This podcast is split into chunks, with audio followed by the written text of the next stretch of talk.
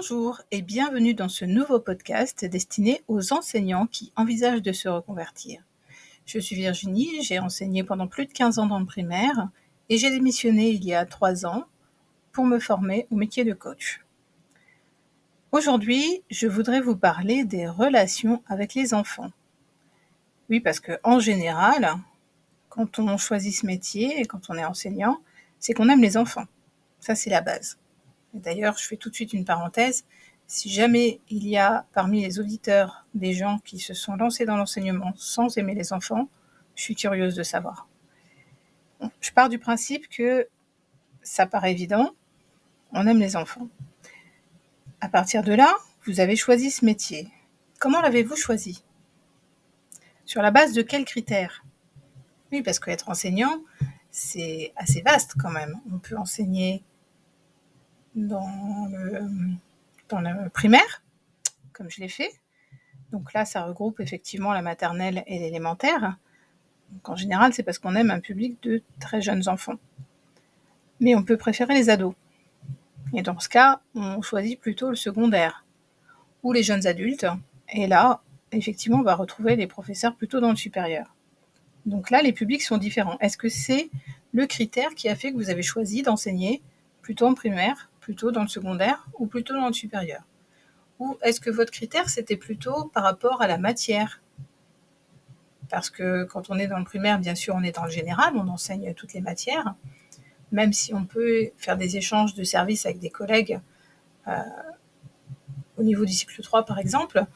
Euh, mais sinon, on enseigne toutes les matières, contrairement au collège ou au lycée, où là, on est vraiment dans des spécialisations. Donc, est-ce que c'est plutôt ce critère-là qui a fait choisir, basculer votre choix entre primaire, secondaire ou supérieur Est-ce que vous aviez des a priori sur euh, le métier qu'on exerce plutôt à l'école maternelle, plutôt à l'école primaire, plutôt dans un collège ou un lycée?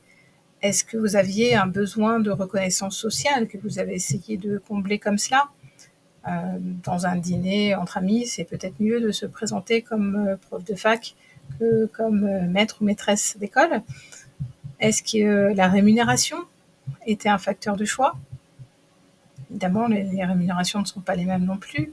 Pareil entre le public et le privé. Donc, est-ce qu'il y avait une opportunité? On recherchait euh, des enseignants dans telle matière et vous, vous cherchiez du travail et finalement vous vous êtes proposé et ça vous a plu.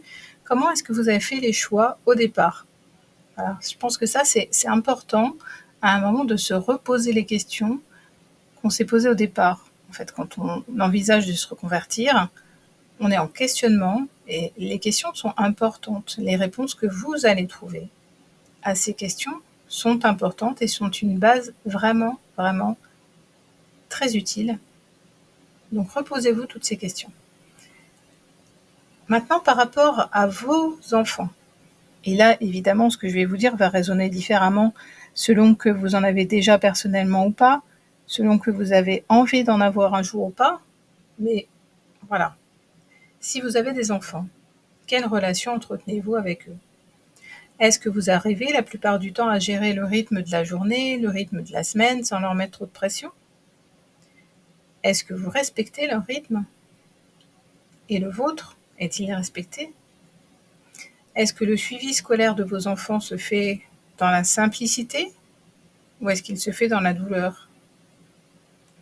Quelles attentes avez-vous par rapport à la réussite scolaire? Est-ce que vous en parlez avec eux? Est-ce que vous leur avez déjà posé la question de leur ressenti? Ce vous, vous pouvez avoir l'impression que vous ne leur mettez pas la pression et peut-être qu'eux ne le vivent pas de la même façon. Est-ce que vous êtes à l'aise avec l'autorité? Est-ce qu'il y a une différence avec le cadre que vous posez avec vos enfants par rapport à celui que vous posez avec vos élèves en termes de facilité ou de réussite?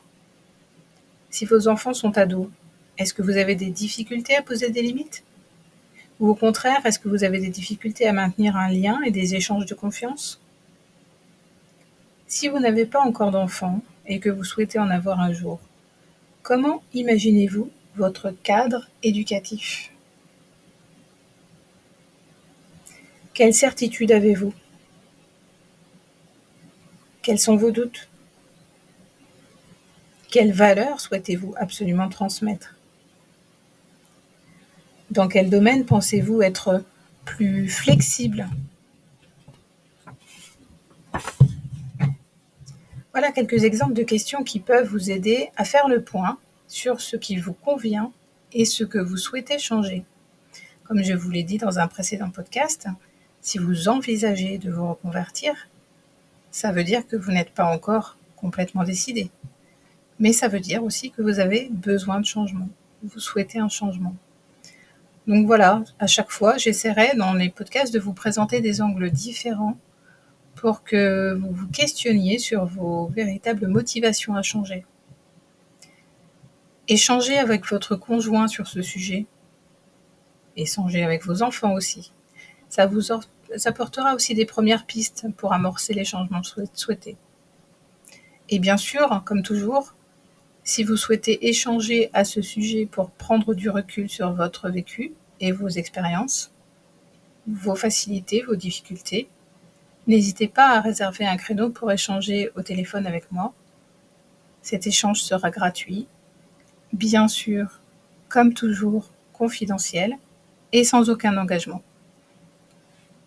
Voilà, et eh bien écoutez, bonne poursuite. À bientôt pour un prochain podcast. Au.